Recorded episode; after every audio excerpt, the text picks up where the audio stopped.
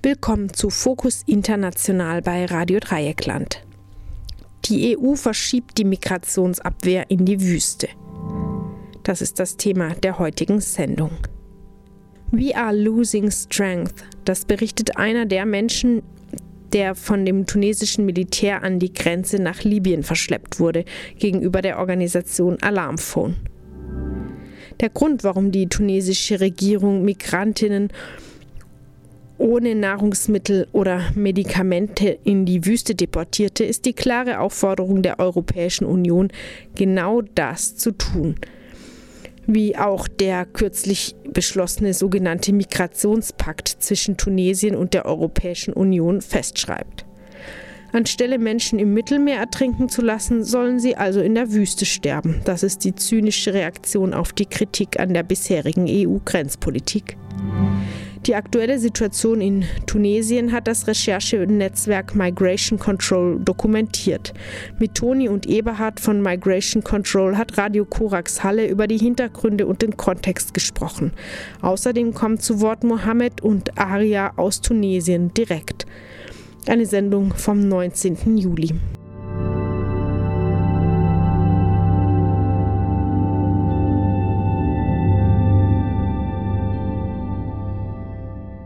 Die Organisation Alarmphone hat veröffentlicht einen Bericht direkt von dem Niemandsland zwischen Tunesien und Libyen, eine Botschaft, die aufgenommen wurde von Menschen, die dort eben aktuell gefangen sind. Und die wollen wir kurz hören und dann werden wir hier ein bisschen den Kontext beleuchten und worum es da geht. We are brought in the border between the Libya and the Tunisia. We are brought here by the Tunisian military one week ago. We've been stuck here for one week now without food and water, no shelter. The Tunisian people collected everything from us. No phone, no food, no water. We are tired of this. We have babies here, we have uh, women here. Children are sick, women are sick. No medication, no nothing. We are tired of being here. How can a human be stuck in the desert for seven days without food and water and the hot burning sun? This woman is pregnant. It's been here seven days now without food and water, no medication. We heard that the European Union are coming to see the president from Tunisia, but we are pleading to the European Union for them to come and see us first before discussing anything with the Tunisian president. We are all human, we are all African. How can a human being be treated like this way? We are beaten mercilessly by the Tunisian military. My life is at risk. I'm afraid because yesterday the Tunisian military vis visited us here. One of them attacked me yesterday, so I'm afraid. We are losing strength. We are losing strength. Das aktuell und direkt aus dem Niemandsland zwischen Libyen und Tunesien der Bericht einer Person, die dort vor sieben Tagen von dem tunesischen Militär verschleppt wurde an diese Stelle und die dort ausharrt zusammen mit einigen anderen Menschen ohne ausreichende Versorgung mit Nahrungsmitteln, mit Medikamenten generell. Das ist ein sehr eindrücklicher, direkter Einblick auf so ein Einzelschicksal dort vor Ort. Und hier im Gespräch über die Lage in Tunesien habe ich jetzt einmal Toni und Eberhard von Migration Control. Wir haben ja jetzt gemeinsam hier diesen Bericht gehört, der, den das Alarmphone heute früh veröffentlicht hatte auf Twitter. Könnt ihr das Ganze ein bisschen einordnen, was da eigentlich gerade konkret in Tunesien passiert, dass Menschen in die Wüste gebracht werden, die dann dort an irgendwelchen Grenzregionen ausharren müssen? Ja, gerne. Ich würde mal einsteigen. Ich bin Toni, ich bin seit vier Jahren bei Migration Control Info äh, aktiv und ich war gerade von Januar bis Juni in Tunesien und bin deswegen auch immer noch in Kontakt mit Menschen vor Ort und Worauf dieser Beitrag anspielt, den wir eben gehört haben, ist auf Massendeportationen, Massenabschiebungen, die jetzt seit Anfang Juli in Tunesien stattgefunden haben. Du hast es eben schon gesagt, wir haben zum Beitrag gehört, Menschen sind aus Sfax vor allem. Sfax ist eine Stadt etwas südlicher als Tunis, die zweitgrößte Stadt Tunesiens. Und aus Sfax sind Menschen vom tunesischen Militär in Busse gesetzt worden und in die Wüste gebracht worden. Die Wüste, das heißt das Grenzgebiet zwischen Libyen und Tunesien. Es sind in Tunesien, also Sommer in Tunesien, es sind über 40 Grad, es gibt keinen Schatten. Im Beitrag haben wir auch gehört, dass Menschen vom Militär geschlagen wurden, Handys abgenommen wurden. Also irgendwie auch nochmal die Dimension dieser Abschiebung ist wirklich, Menschen sind in die Wüste gebracht worden, um dort zu sterben. Ähm, es ist zu Todesfällen gekommen und Der Kontext dieser Abschiebung oder andersrum, die Abschiebung stehen in einem Kontext von einer Welle rassistischer Gewalt, die seit ungefähr Anfang des Jahres durch Tunesien rollt und jetzt gerade wieder eskaliert. Es ist seit Ende Juni, Anfang Juli in Sfax zu Ausschreitungen gekommen. Sfax ist gerade so das Epizentrum der Gewalt und diese ganzen Entwicklungen stehen aber in einem Kontext von rassistischer Stimmungsmache gegen schwarze Menschen in Tunesien, die seit Februar immer wieder eskaliert. Im Februar hat der tunesische Präsident Kais Said ein Statement veröffentlicht, das rassistische Stereotype bedient und indem er, ich zitiere das kurz, von Horden illegaler Migranten spricht, die organisiert nach Tunesien kommen, um die demografische Zusammensetzung Tunesiens zu verändern. Damit bedient er auch so diese Rede und diese rechte Erzählung vom Bevölkerungsaustausch. Und im Februar schon ist es zu Angriffen und Attacken, zu Progromen, das heißt Angriffen auf die schwarze Bevölkerung Tunesien gekommen. Und jetzt können wir in Sfax eben so eine neue Welle dieser Gewalt in einem bisher nicht dagewesenen Ausmaß erleben, nämlich die organisierten Abschiebungen in die Wüste, die, das ist ein bisschen weniger dokumentiert als in die Wüstenregionen Libyen, Tunesien auch an die algerische Grenze stattfinden. Und auch dort gibt es Berichte von unzähligen Menschen. Das ist ein bisschen schwerer zu dokumentieren. Da gibt es auch nicht so genaue Zahlen. Aber auch dort sind Menschen einfach in Busse gesetzt worden und vom tunesischen Militär ausgesetzt worden.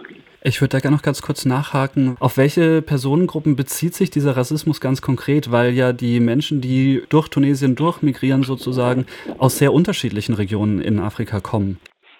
Genau, das ist äh, eine super spannende Frage und ich würde sagen, dass es tatsächlich einfach um antischwarzen Rassismus geht.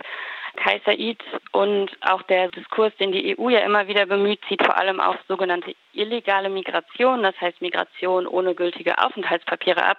Was wir in Tunesien aber beobachten können, ist, dass Aufenthaltspapiere und eben ein legaler oder nicht legaler Status in Tunesien bei diesen Attacken und bei diesem Rassismus gar keine Rolle spielen. Das heißt, es geht wirklich um das Kriterium Race. Alle Menschen, die schwarz sind und auch schwarze TunesierInnen werden angegriffen, werden angefeindet, werden für die Misere im Land verantwortlich gemacht. Es gibt so einen Mangel an Grundnahrungsmitteln. Die sozioökonomische Situation ist total schlecht. Und für all das müssen quasi schwarze Menschen herhalten. Und das ist, glaube ich, auch einfach interessant, sich das immer wieder zu Augen zu führen, um auch zu verdeutlichen, dass Tunesien einfach nicht sicher ist für schwarze Menschen. Also du kannst als Student an der Universität eingeschrieben sein, gültige Aufenthaltspapiere haben und trotzdem Gefahr laufen, von tunesischen Sicherheitskräften in die Wüste ausgesetzt zu werden.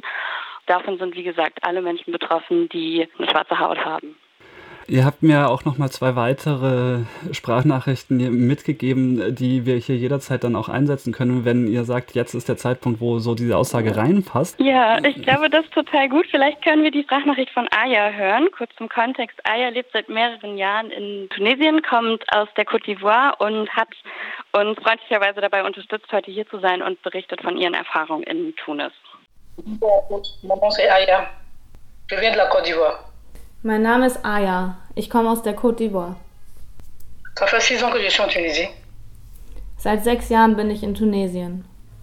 Dans le mois de février, nous avons reçu des attaques, nous avons été reçu des violences et même des viols à cause de, des propos racistes du président.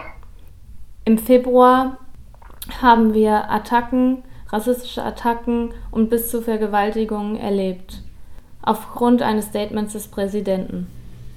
en ce moment encore, nous, il y a encore des violences encore et des attaques encore parce qu'il y y a des, des frères sussariens qui ont, été pris, qui ont été pris chez eux à la maison et ils ont été déportés dans le désert. Aktuell erleben wir immer noch Gewalt, weil Brüder und Schwestern aus subsaharischen Ländern in ihren Häusern aufgesucht wurden und in die Wüste deportiert wurden.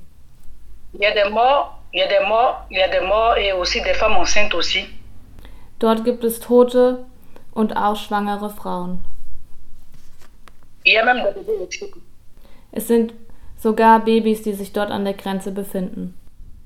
Et en ce moment, ici, la situation est très compliquée parce que beaucoup, beaucoup, beaucoup, peu encore qui sont encore là, beaucoup veulent, beaucoup veulent prendre encore le risque encore de prendre encore les bateaux pour l'Europe, pour l'Italie. Aktuell ist hier die Situation sehr, sehr, sehr schwierig und viele, die sich noch in Tunesien befinden, wollen die Boote nehmen, um nach Italien zu überqueren. On n'a aucune sécurité et donc ça fait très peur. Et même moi j'ai peur. Les nuits j'ai peur parce que je ne sais pas à quel moment on peut venir m'attaquer chez moi à la maison. Je vis dans la peur. Tout le monde vit dans la peur. Wir haben Angst. Selbst ich habe Angst. Niemand weiß, ob in der Nacht jemand kommen wird und uns mitnehmen. Wir leben in der Angst. Das soweit auch ein sehr, sehr eindrücklicher Bericht von einer Person hier vor Ort und eben auch ein, ein Beispiel von eben einer Person, die jetzt nicht aus Tunesien praktisch versucht, in die Europäische Union zu migrieren, sondern eben andere Herkunftsländer da auch mit eine Rolle spielen und dementsprechend auch betroffen von Rassismus, um das nochmal so aufzugreifen in Tunesien. Wenn wir jetzt nochmal zurückdenken an die Botschaft von Alarm, also die Alarmphone veröffentlicht hatte, wo auch nochmal so diese Behandlung aufkam, aber eben auch ein Appell an die Europäische Union zu helfen und zu unterstützen, weil sie mitbekommen haben, dass es einen Besuch in Tunesien von der Europäischen Union gab. Da würde ich jetzt einmal ganz kurz anschauen, welche Rolle eigentlich die Europäische Union hierbei spielt. Ich habe es eingangs nämlich gesagt, es gibt seit dem Wochenende ein Migrationsabkommen jetzt mit Tunesien im Kontext der Common European Asylum Systems also dem gemeinsamen europäischen Asylsystem, über das wir auch bei Radio Korax schon berichtet hatten in den vergangenen Wochen. Und dass ihr auch in eurem Artikel eben zur Situation in Tunesien ganz, ganz stark äh, kritisiert und thematisiert. Und da wäre jetzt so meine Frage, inwiefern greift eigentlich dieses Migrationsabkommen oder dieses gemeinsame Asylsystem mit der, dem Vorgehen der tunesischen Regierung zusammen, um gemeinsam auch zu verhindern, dass Menschen überhaupt nach Europa kommen können weil das ja logischerweise eingebettet ist, auch in der europäischen Politik zu versuchen, die Außengrenzen der Europäischen Union immer weiter vorzuverlagern. Das kann ich vielleicht soweit schon mal vorwegnehmen. Also Meloni und von der Leyen und Rutte haben schon vor sechs Wochen gehandelt und jetzt ist es zu dem Abschluss des Memorandums gekommen, handeln im, gewissermaßen im Vorgriff auf äh, dieses gemeinsame europäische Asylsystem, das ja noch gar nicht ganz verabschiedet ist, sondern nur von den Innenministerinnen verabschiedet ist. Ein Punkt dabei ist, äh, der spielt jetzt hier eine Rolle, dass jedes Land einzeln selber darüber entscheiden können soll, was ein sicherer Drittstaat ist. Und es ist ganz klar, dass Meloni ganz voran Tunesien zu einem sicheren Drittstaat erklären soll, um dort eben bedingungslos zurückzuschieben und abzuschieben.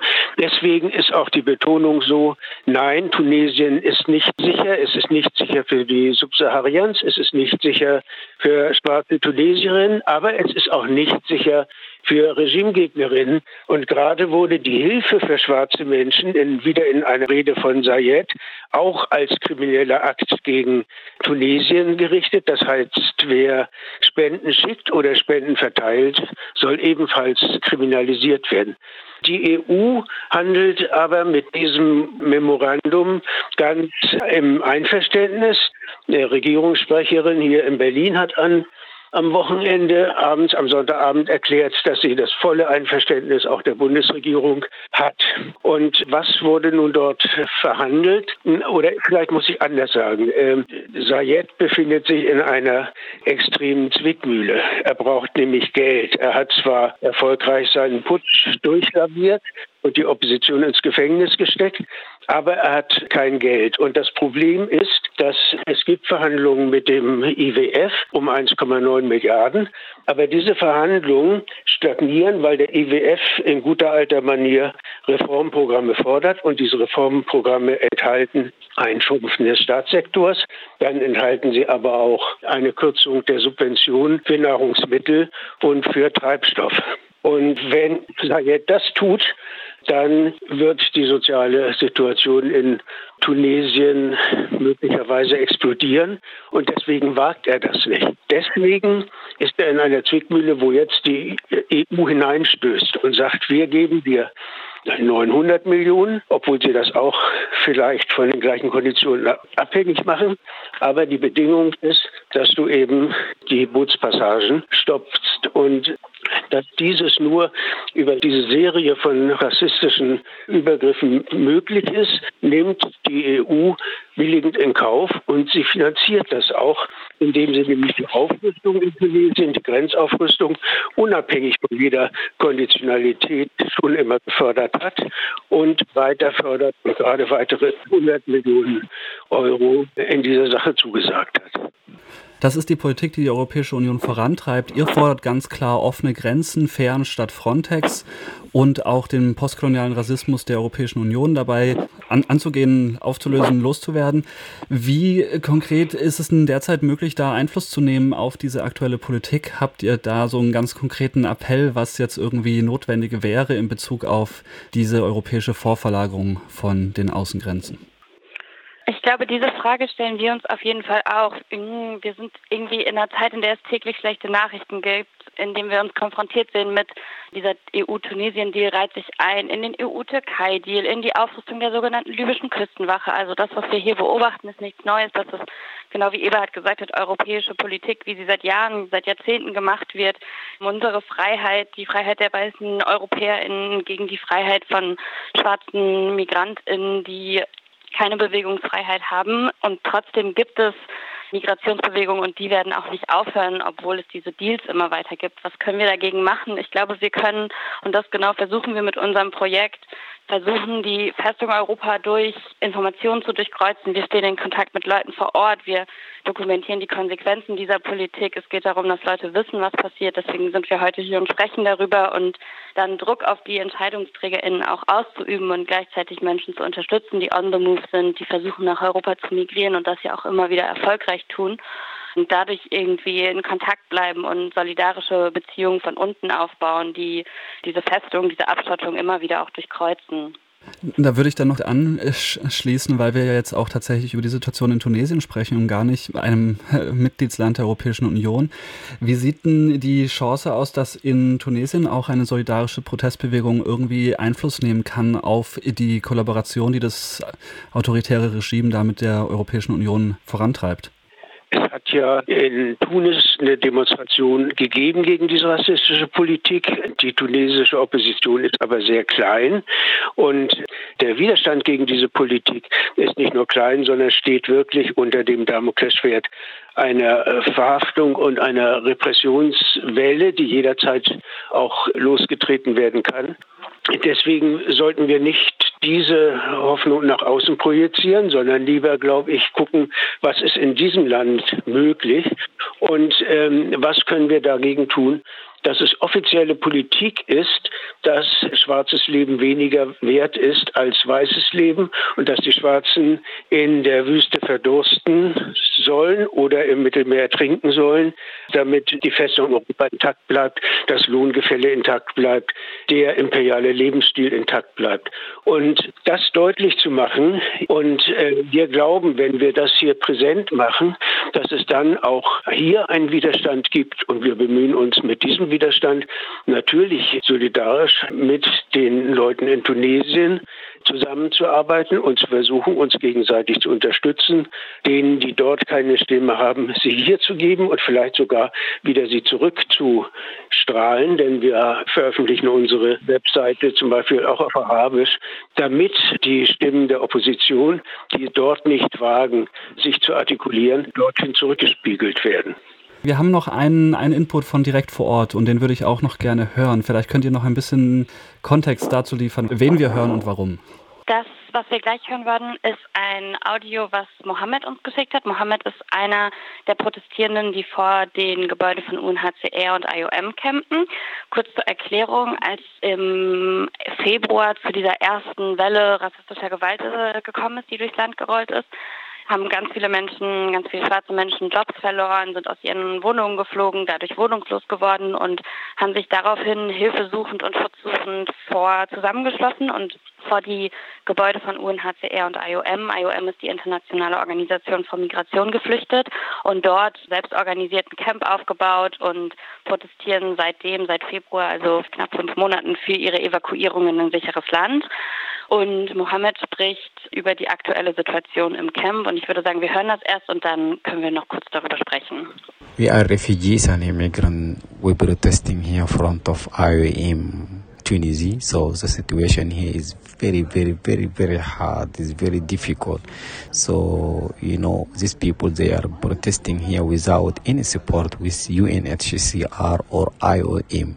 So yeah, we have a woman pregnant here and we have a children and we don't have any support. So many people they are coming from Sfax, so we know what happened in Sfax. So when the citizens start attack many immigrants in Sfax, so many people they are they are going to uh, save our life. So many people they are coming here to uh, protest with us. So situation is very difficult and many people the citizens take them to uh, border between Libya and between uh, Algeria. So we have before we have uh, some contact with uh, many people they are uh, take they are police take them to border between Libya.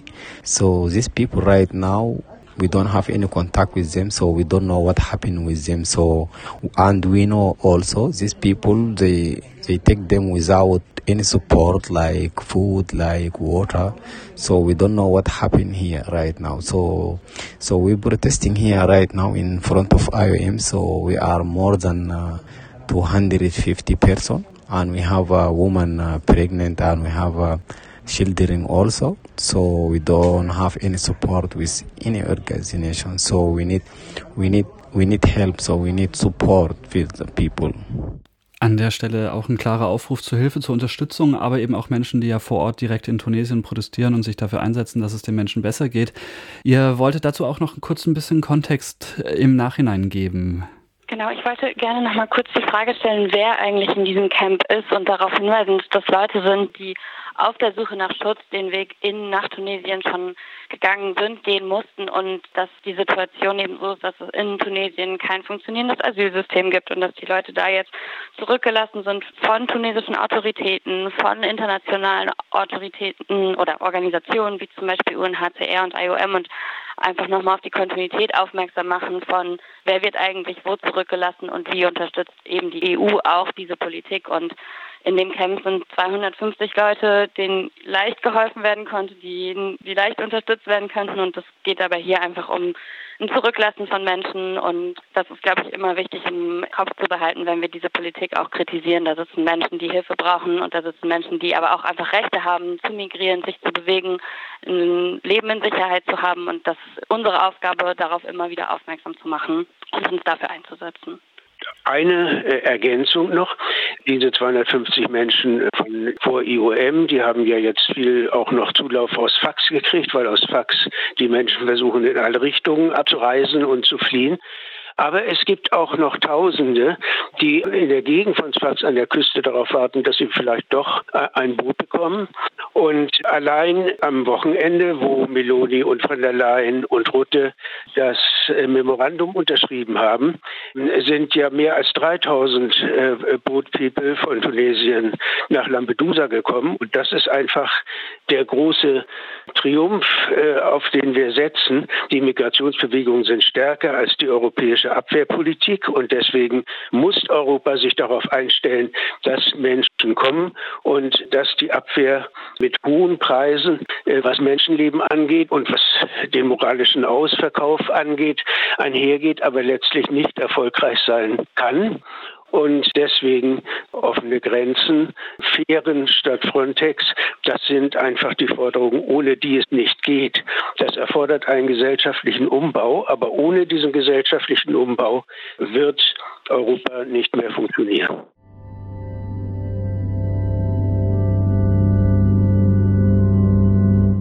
In Fokus International bei Radio Dreieckland hörtet ihr, die EU verschiebt die Migrationsabwehr in die Wüste.